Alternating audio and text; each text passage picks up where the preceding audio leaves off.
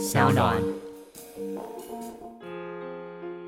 对我自己来讲，我觉得那种伤痛里头，不如是说它松绑了我们对于拥有的执着。嘿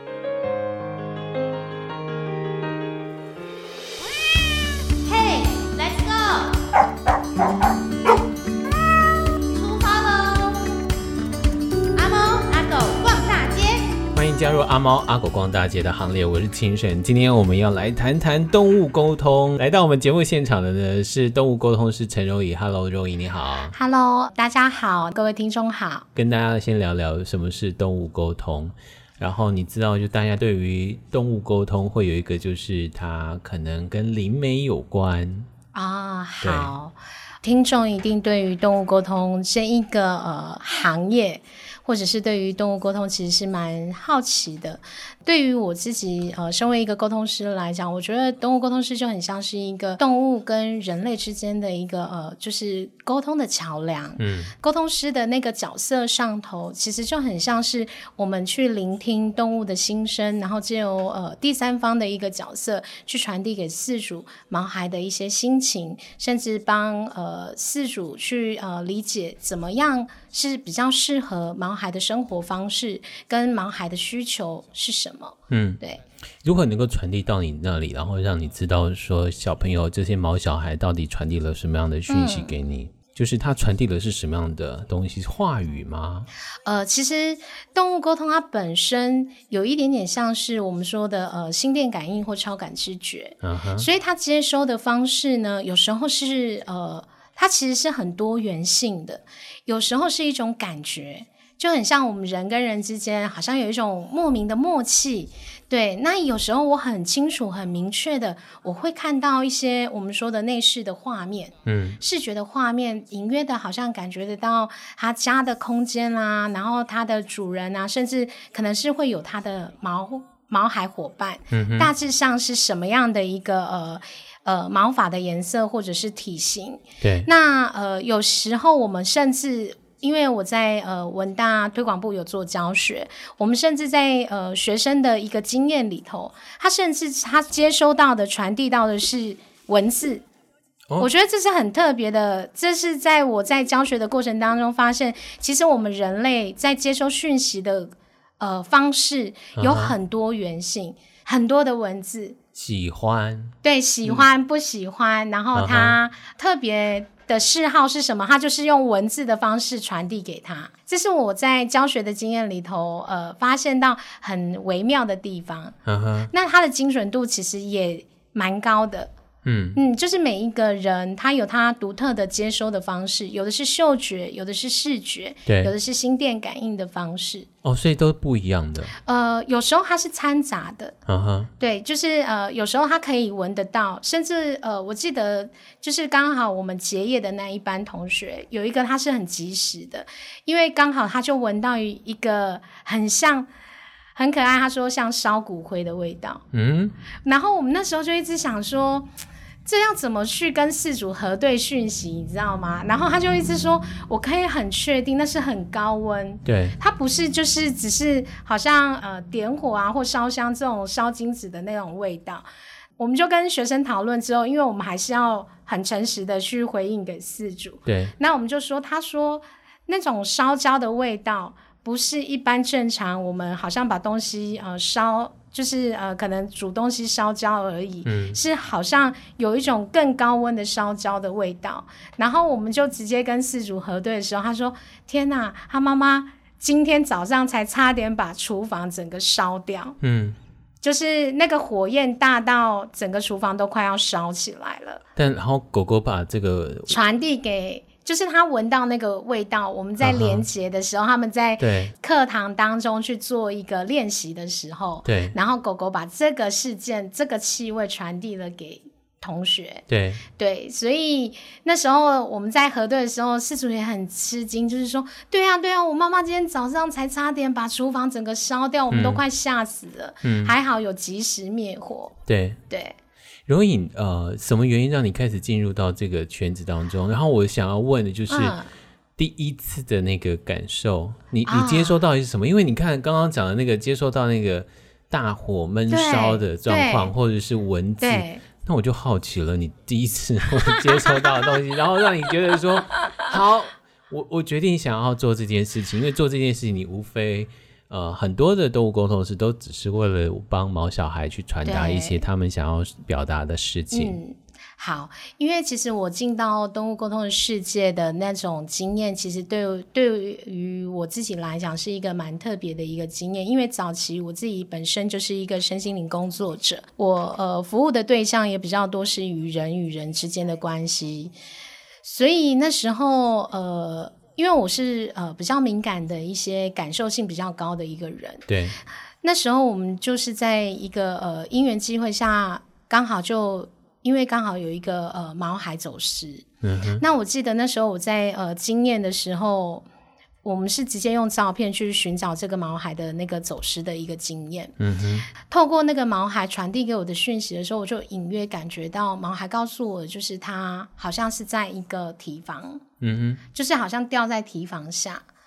那那时候呃我自己也不确定究竟我所看见的视角到底是什么。因为我们始终在沟通的跟人之间，我们其实都以人的角度出发。对，我看到的世界就是这个样子，我认知的世界就是这样，所以我也觉得那个毛孩看让我看见的画面感受，其实就很像是在一个呃提防下。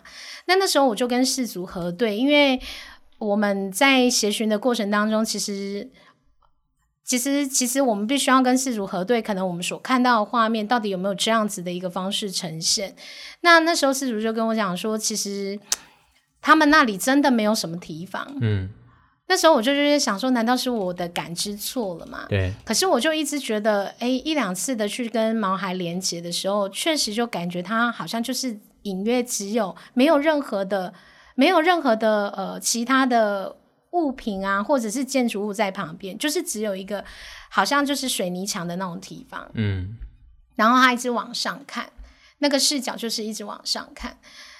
那我就跟四主讲说，你可不可以稍微形容一下你们附近的呃房子啊，或者什么的那个样子，走那种道路的那种样子？他说，哦，我们这里其实很好形容啊，就是稻田，然后跟铁房。嗯，那我那时候的第一个感觉是，稻田是不是有那种大的水菌？有，对，我就说，可不可以你赶快去看看有没有任何的那种水菌？嗯，我觉得它应该是在那个水郡，因为它同样都是有点高的，然后是水泥物体。对，因为没有其他的，嗯、因为他说他一看去就是全部都是稻田。嗯，然后那时候我才意识到说，哦，原来。如果我像毛孩的身高比例，其实那对毛孩来讲就是一个提防。嗯，那那其实那一个经验让我有一个认知到说，其实我们一直以来，我们永远都在用人的视角在形容这个世界。嗯，我们也用人的视角去看所有的事情，去解释所有的事情。对对对，那当我们跟他一样的那样子的。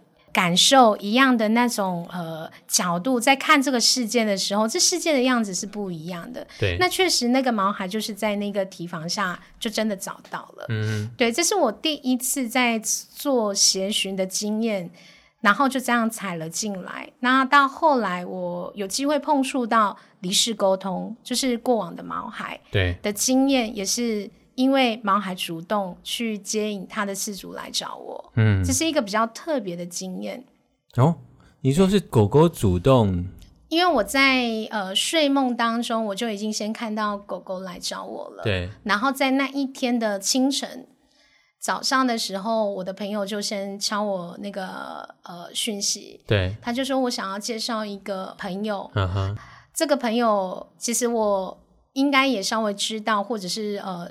因为我之前有跟他同样是手绘的老师、艺术家，嗯，然后有办过课程过，所以他知道知道我的体质的那种特殊性，嗯，所以他其实那时候是想透过我呃做身心灵的朋友，然后来找我做离世动物沟通。嗯，那那时候其实，在那时候你还没有开始做离世动物对，我其实那时候没有。你是在拒绝的，对不对？呃，我没有拒绝。其实我觉得我人生还蛮顺应的，就是他该遇见的时候，他来的时候，对，呃，我就去迎接他，对对，然后从呃开始呃迎接，开始遇见里头去学习，去调整自己，嗯，这是我自己在面对我人生当中，其实还蛮我自己对我生命的态度，呃，顺应的上天的安排。对对、uh huh. 对，然后来到这样子的一个节奏里，那时候我在那一个画面里头，我就看到一只金黄色，然后小小只体型的狗狗。Uh huh. 所以一开始我朋友在问我的时候，我也很好奇。其实讲真的，我比大家都好奇我的感觉到底是不是对的。嗯。然后那时候我就问我的呃朋友说：“哎，我想问一下，它的毛孩是不是这样子的一只狗狗？”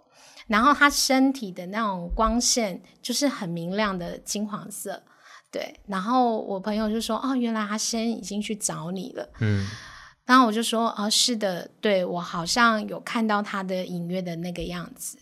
然后确实，它就是一只小只的黄金猎犬。在这个过程当中，因为他其实是很希望他的饲主能够早一日的离开他，就是离世的伤痛。”嗯。很难呢，确实很难。嗯，对，因为呃，很多的时候，我们人跟此时此刻我们的环境，也绝大多数其实毛孩已经变成我们的呃人类的很重要的家人。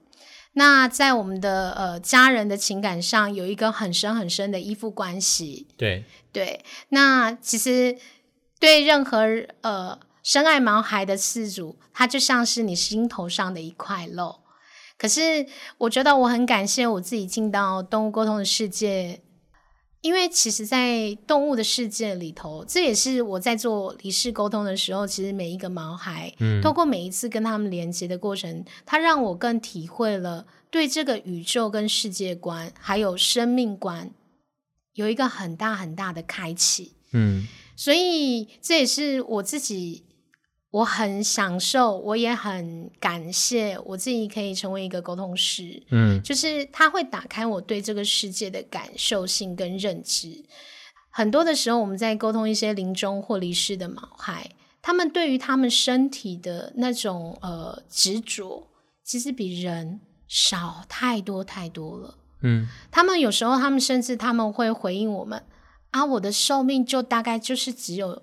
这几年啊，对，你可不可以跟我爸爸或跟我妈妈讲说，呃，我其实我就是不能活那么久啊。哎，我好不喜欢跟你讨论这话。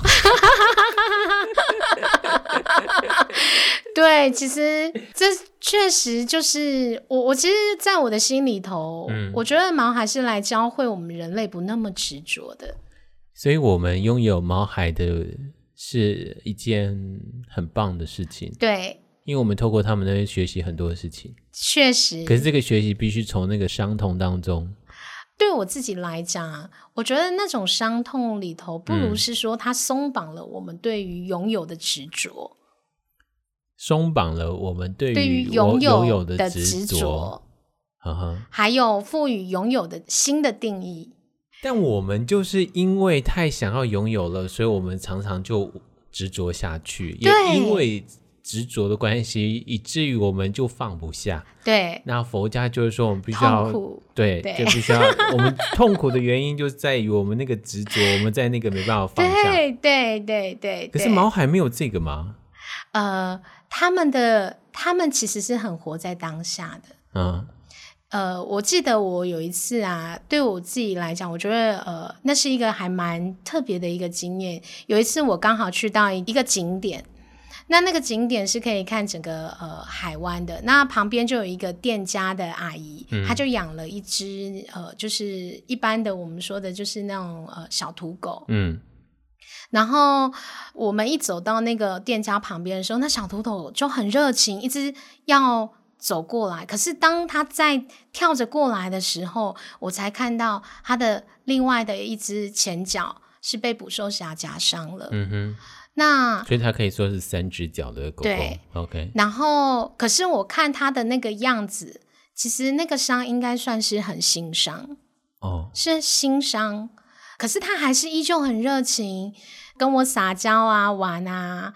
那我就在旁边，然后我就问那个阿姨在洗菜的阿姨，我就问她说啊，她的脚怎么了？她说、嗯、啊，她就是一个月前。然后被捕兽夹夹到啊，我们就带他去做一个截肢的动作。嗯，然后回来呀、啊，他很快就是痛了没几天，很快就一样啊，看到人啊就要跳啊，就要撒娇啊，就要玩这样子。我想说的是说，即便我没有跟他沟通，嗯，可是我竟然在这个毛孩上头看到了一件事情，就是他其实对他是很接受的，而且他很快的就回到正常的生活里头，嗯，甚至。呃，我我我也相信他的饲主是很疼爱他的，所以他跟人，尤其又在一个呃旅游的地区，他常常看到人，所以他对人的那个开放性依旧是很高的。他并不没有因为这样的伤痛或伤害，就影响了他想跟人示好、撒娇，然后想很喜悦的去迎接这个世界所有的一切。这个是让我觉得说，哎，其实。毛孩他在呈现一件事情的是说，他并没有那么执着于我是什么样子，我才叫做漂亮，我才叫完整，而是他的生命就在那个当下。嗯，对，这是我自己在呃一些遇见的经验里头，也是一个蛮深刻的一个毛孩给我的一个看见跟学习。嗯。好，我要回头去问那个黄金狗狗。好，因为。你还没有让它的主人跟它相遇啊？听众会说，然后呢？然后呢？好，OK，呃，后来呃，我就真的在一个那个呃茶馆，嗯，我就呃跟他们见面。那刚好呃见面的那个过程，我就呃。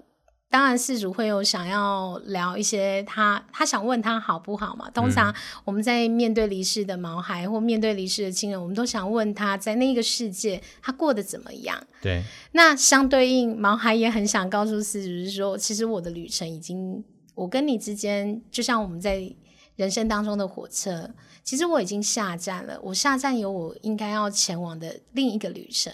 嗯。可是你不能一直这么的执着，我还坐在你旁边。嗯，对，你应该要去迎接你新的旅程的一些。我觉得那个主人在听你这些话的时候，他是满泪纵横啊。对，但这个毛孩告诉我的是说，嗯呃，你知道吗？我爸爸到现在我已经离开那么久的时间，一个多月了，他每一天都还是会帮我准备我的食物在我的碗里。他说：“我爸爸一直浸泡在这样的一个伤痛里头。我透过很多的人想告诉他，其实，呃，我已经很感谢他为我所做的一切。因为很多的时候在，在呃离世的这个过程当中，事主他会有一些他自己对于是不是如果我还能做什么，他可能可以更好，或者是可以多留久一点。”那那时候，毛孩一直想要我去传递的是，其实他在世主的身边，他已经拥有很多，嗯，然后因为在这一个过程当中，他感受到很多很多的爱，然后也很感谢四主能够成为他的家人，对他来讲是一件很幸福的事。所以，其实毛孩也有想要去告诉他的呃。爸爸或妈妈，或者是他的事主说，其实，在远方的他，一直也都看着他。嗯，但他希望，如果今天，呃，他的离开，如果是造成事主没有办法正常生活的时候，其实毛孩也会走不掉的。所以我们要让毛孩走掉。我们要让毛孩可以安心的前往他下一段旅程。走去哪里？嗯，在另外一个世界里头的，对，走去哪里？所以动物沟通师就会开始透过毛孩，还有透过自己的学习，透过对这世界要有更深更深的一层的体会。嗯，因为我平良心想，对我对我自己来讲，我只能说我在经验里头遇见的经验，嗯，但我确实可能不知道是因为我的沟通的案子不够多，还是。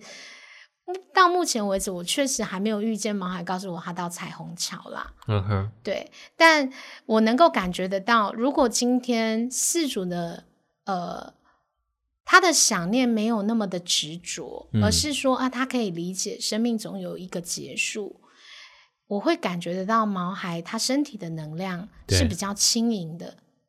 哦，因为其实你会发现，当我们人特别有情绪的时候，身体会特别沉重。对。可是我在连接毛孩的时候，感受它的频率的时候，也是相对应的。Uh-huh. 如果今天事主对于毛孩的离世特别的自责或愧疚，甚至是想念、依依不舍、太沉重的时候，嗯、也会拖住了他。我不用拖住他来形容，而是说，我相信他也能够感受到，呃，在世的主人的心情。嗯，当他想要前往一趟旅程，我们想象我们人好了，我今天如果我要去冒险，我的家人一直。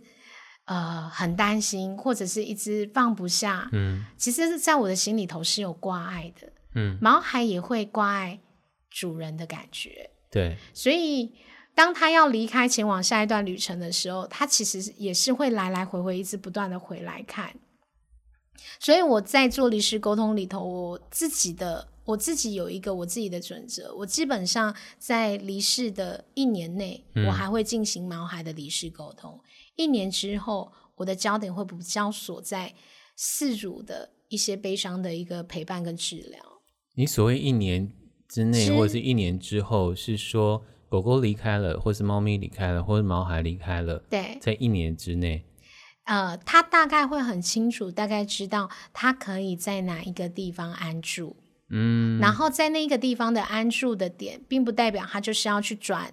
因为这跟每一个人的信仰有关，特别讲到离世的部分的话，因为如果你今天的信仰，它就是呃去到主的，对，呃，如果你今天是基督教的信仰、天主教的信仰，它其实就是去到主的身边，有一个他自己的安住。那如果你今天是一个比较道教系统的人，你相信的世界，他会轮回，他就会轮回，他就是用轮回的方式。可是有没有那么的快？其实。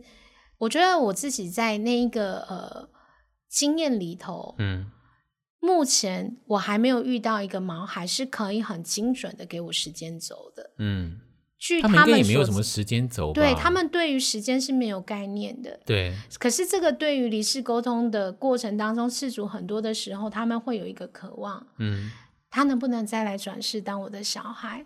我会不会在这一世再遇见他？妈呀，你又讲讲，我又想哭。所以，其实动物沟通师，嗯，呃，它可以让一个人的生命很延展、很扩展、很宽广、很涵容。对对，这也就是当我踩进来了之后，虽然我自己本身还有其他的一些教学的一些呃分享的一些课程，嗯，但对于沟通师这件事情，实际是我一直很感谢。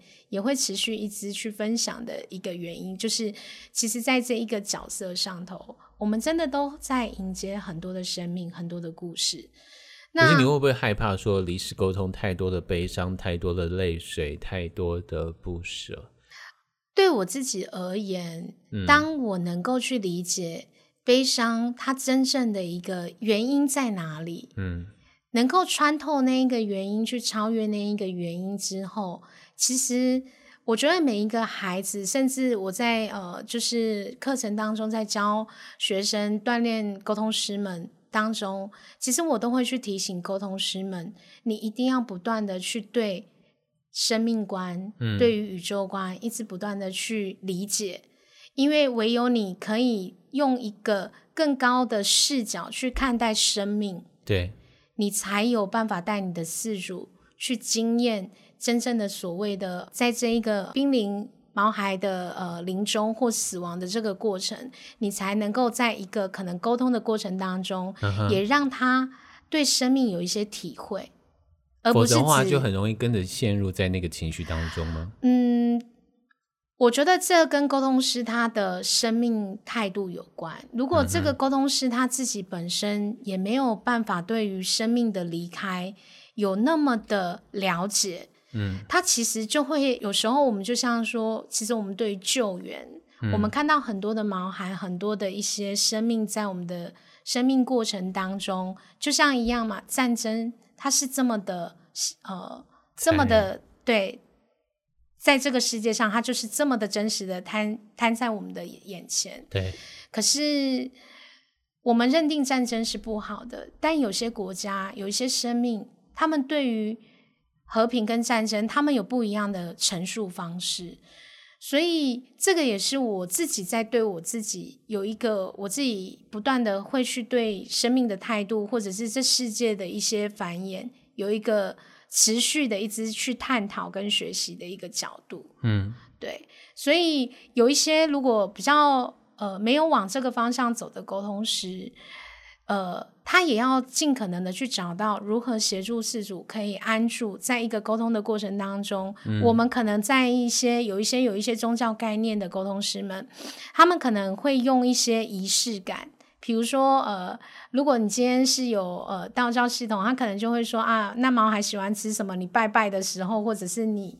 你你去拜拜的时候，就用就像我们一样，像亲人祭祀的那种概念，他就可能透过一些仪式来平衡这些感受。可是有没有可能，当有一天，呃，有一些人他可能，因为我觉得未来的新一代，他们可能对于宗教、对于信仰没有的时候，对对，他的依循是什么？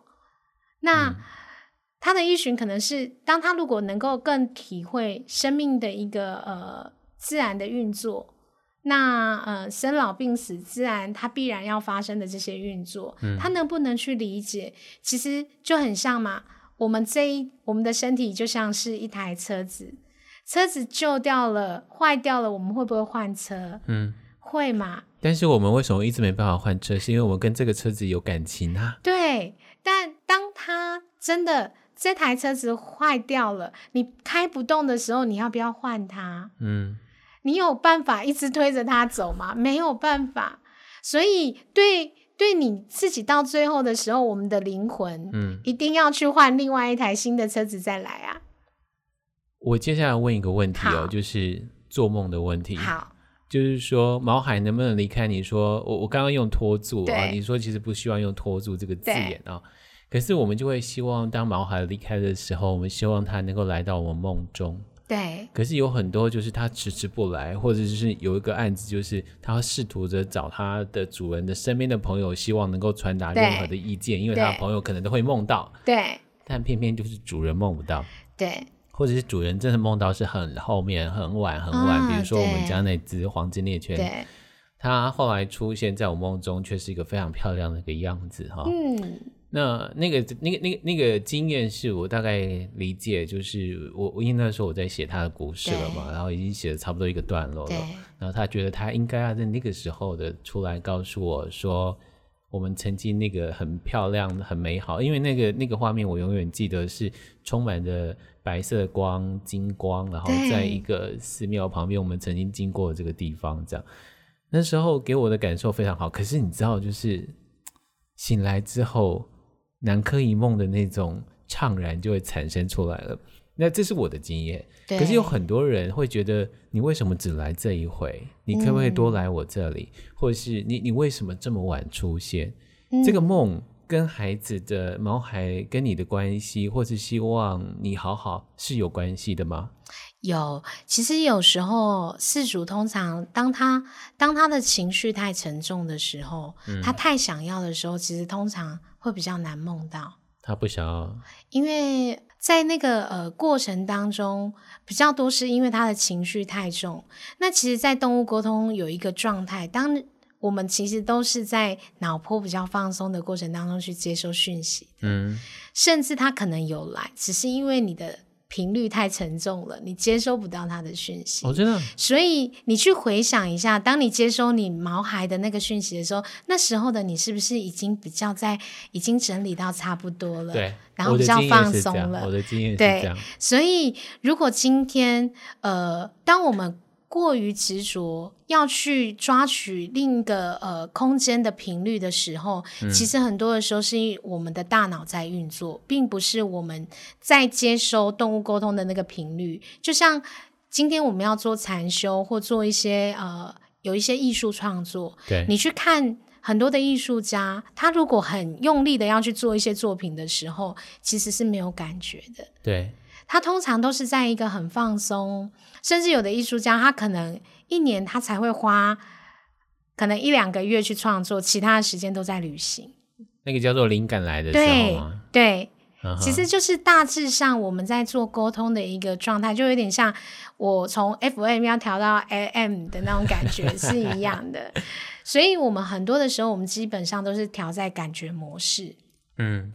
然后那个感觉模式里头，我没有太多头脑一定要做什么的一个执着，嗯哼，那我就比较容易去接收到另一个空间、另一个呃状态的那一些讯息场。所以，当我们在每一次面对，不能讲每一次哦，可是有很多人真的一次就养了好多只的毛孩。对、嗯，当我们在面对这些毛孩离开的时候，我们要努力的让自己回到生活的正常的轨道。我们才有机会跟毛孩在梦里相见，可是他要见几次，或是他要去另外一个旅程，那真是他要做的选择，而不是我们希望如何。呃。我记得有有一个呃，也有其他的沟通师们，他们的论述啦，嗯、他们会呃觉得说，你不可以告诉毛孩，呃，你要跟谁走或跟呃哪一个呃神灵走，因为他可能有他自己的宗教。嗯、但对我自己而言，只要能够事主能达到安心，然后他也能够让毛孩有一个呃比较，我我记得我在有一个沟通。里头是因为饲主在饲养这个毛孩的时候，呃，他本来他自己的宗教信仰的时候，他就会常常带他的毛孩一起在那个信仰的过程当中，毛孩也一直伴随。所以他对佛堂 对对，然后毛孩就很自然而然的耳濡目染。对对，所以当他在告诉他要去哪里的时候，毛孩并没有困惑。嗯。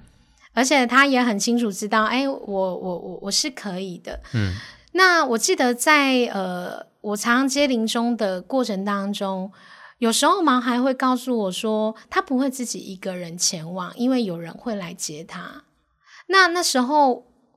我我们第一个，我们在做任何沟通的时候，我们一定会跟事主核对他的目前状况嘛，嗯、然后或者是核对呃他在离世前的一些个性啊、特质啊等等的，让事主确认我们今天沟通到的是不是他的毛孩。嗯，所以是跟不是就是一拍两散嘛。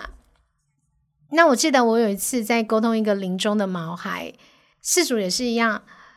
很坚持，或者是很希望，这是每一个事主几乎都有这样的期待。嗯、他能不能多陪我一天是一天？对啊，对。然后那时候我记得我最有印象的是，我沟通到一只是二十年的猫咪了。真的陪伴二十年的猫，你说他离开二十岁了，二十岁的 OK，二十岁的毛孩了。嗯哼，那呃那时候他就第一句话，他就跟要我跟那个呃四叔讲说，就是呃他在陪他练习，陪他练习，就是呃离别这件事。嗯，然后他在等待妈妈准备好，准备好是松手还是在养？准备好能够。接接受他要离开这个事实，嗯，所以其实，在后期他几乎是不太吃东西了。但妈妈如果含着眼泪叫他吃东西，他他偶尔会配合一一两口这样子，嗯、大部分就是靠打针维持他的生命迹象。然后那时候我在跟毛孩沟通的过程当中，他就让我一直觉得说，他很想就是跟妈妈做。一些他们以前会做的事，比如说妈妈抱着他去晒太阳啊，然后呃，就是尽可能看着他，然后摸摸他，跟他说说话。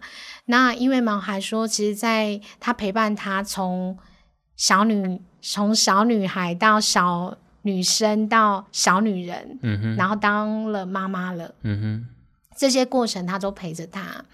然后呃，可是因为后来事主他有了小孩，大部分的重心都会在是自己的小孩上头。对，那其实这个毛孩他也非常非常的 nice 跟负责，是他几乎是小孩的奶妈了，就是让小孩子蹂躏啊什么他都无所谓，然后甚至有时候孩子在早期在哭的时候，他都还会去叫妈妈，嗯，就是真的就是呃小奶妈的那种感觉，就是一个小保姆。对对对对。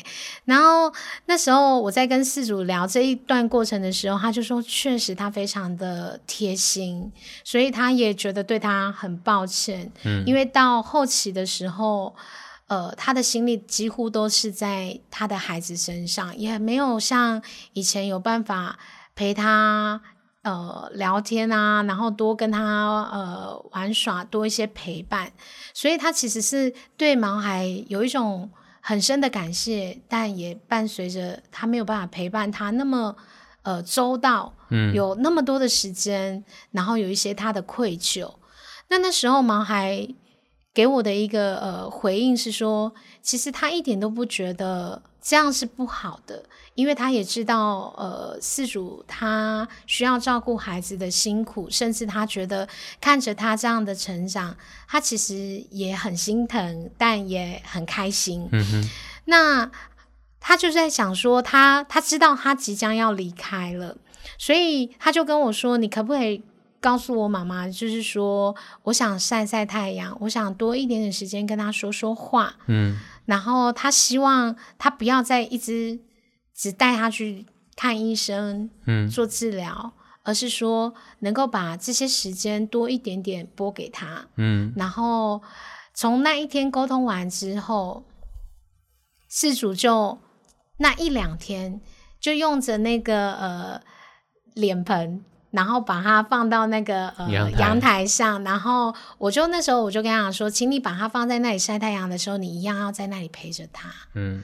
对，然后他就真的就是这样子陪着他一两个小时，然后在那里呃跟他讲话啊等等的，然后呃也把他对毛孩很多的心情也一一的表达给毛孩。那在沟通完，我记得好像大概三四天吧，饲主就传了讯息给我，他就在睡梦当中离开了。嗯。那那时候，事主其实一直在想说，如果他有一些状态的时候，他如果送他去医院，他不在医院的时候，他也很担心。对，所以他也是很坚持，想说要把毛孩留在家里。那其实我要讲说，这个过程，临终的这个过程，事主好像觉得没有错。我对于他离开，我一样会舍不得。但我不再那么的愧疚，我知道在最后的过程当中，我们彼此都有好好的说再见。嗯，所以当他在面临离世的这个过程的时候，他多的是想念，而不是自责。嗯，这是一个在临终的一个经验里头，我们在讲的是说，好好的道别其实是很重要的。然后，甚至他在这里头，他也在他在世的时候去做了一些表达他的感谢。他不会觉得那个遗憾是这么的沉重。嗯，很多的时候，我们对于我们呃离世的这一个沟通的经验里头，会比较觉得呃没有办法割舍或放掉的，除了是情感的呃联系以外，有很大的部分是来自于很深的遗憾。嗯，可是如果我们可以在前头就做了这一个好好的。道别、跟道谢、跟道爱的过程，其实我们在面临那一个离开的那一个过程，我们可以用想念、怀念，甚至用一个很深的祝福，让他在远方安好的一个心情。嗯、我相信毛孩也会是很开心的，他也会接受到，对，他是可以接受到的。嗯，对。今天访问的是动物沟通师陈柔颖，然后他刚刚讲到了好好送，那我自己的经历是。当我们知道狗狗要离开了，它的日子不多的时候，我就用我剩下的假请了一个长假，啊，然后就好好去陪它。对，我觉得这样是一件很好的一件事情。对，从柔颖刚刚所说的，其实也都在验证一些事情。嗯，但是因为今天时间的关系，我其实接下来我们也许有机会等你再来花莲的时候，我们再来录一集是万一。是没有好好告别的。嗯，万一他是突然离开的，对，万一有很多很多的原因，他可能是在医院而离开的。对，那在你的过去的经历当中，又是怎么去看待这个事情？因为这些家人的悲伤是是比我们好好去陪伴他最后的十天五天还要更浓厚的、更不舍的、更难以放手的。是，再麻烦容易再来上我们的阿猫阿狗逛大街。谢谢，我很乐意。好，也要谢谢大家的收听，我们下周见，拜拜，拜拜。